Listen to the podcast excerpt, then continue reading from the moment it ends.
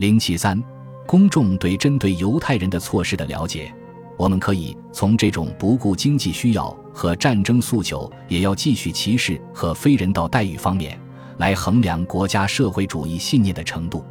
证明这种驱动力最好的例子，就是第三帝国推行针对犹太人政策的顽固性。随着战争的继续和反犹太人措施的升级，国内战线的德国人对犹太人和其他不被认为是人民共同体成员的人的命运知道多少？二十世纪三十年代，许多关于犹太人、政敌和其他囚犯待遇的报道都出现在各大报纸上。当局并没有隐瞒这些信息，而是宣传这些信息，以强化国家社会主义严惩犯罪的理念。镇压被描述为帝国摆脱危险敌人的方法。报纸的读者被鼓励将自己视为不适用于该措施的好公民。希特勒以及警察和宣传部门的负责人希望并实际得到了广泛的民众支持，采取措施打击那些被定义为外人的人。同时，公开而强有力的警务制度有助于确保公民遵守政府政策。战争开始后。媒体提供的有关镇压措施的信息少了，但仍不时有报道。罗伯特·格拉特利指出，由于当局对战时的士气深感担忧，批准这些报道的新闻官员务必觉得这些报道值得发表，并会得到好公民的接受和欢迎。从1941年9月1日起，所有五岁以上的非特权犹太人都必须在衣服的左胸处缝上一颗黄色的大卫之星。这项措施将犹太人加以区别，使他们很容易成为公众蔑视的对象。受害者的可辨识度也使针对他们的罪行更加明显。对于那些选择观望的人来说，很明显，犹太人被排斥在公共生活之外。在德国的犹太人总数正在减少，同样也常会看到犹太人被赶上卡车，被推上火车，先被带去犹太人区。然后被带到东部的死亡集中营。市民们还通过来自前线的信件了解被德国宣布为种族敌人的情况，比如前面引用的赫尔曼·吉申的信件。他们获得的信息是分散的，但德国人知道发生了什么，并在不同程度上认可了这一点。国家社会主义者非常善于挑起和强化长期存在的偏见。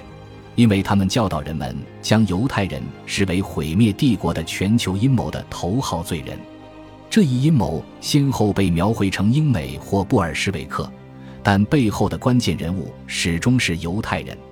德国各种监狱和集中营不断渗透公共空间，这抵消了战时媒体关于镇压的信息减少的影响，像萨克森豪森。布痕瓦尔德和达豪这样的大型和长期营地位于主要城市附近，他们还有许多卫星营地。不断扩大的帝国边界上还开设了新的大型营地，被收容的人被安排在农业和工业领域工作。他们身穿容易辨认的条纹制服，在空袭后还被带到大城市进行清理工作。在整个战争期间，营地中的非人道状况与消灭犹太人的愿望。与战士对工人的需求之间存在着紧张关系。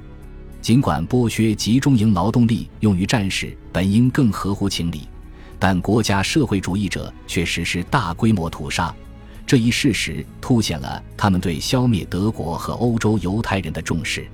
有时，对东部暴力和杀戮的了解似乎影响民众的情绪。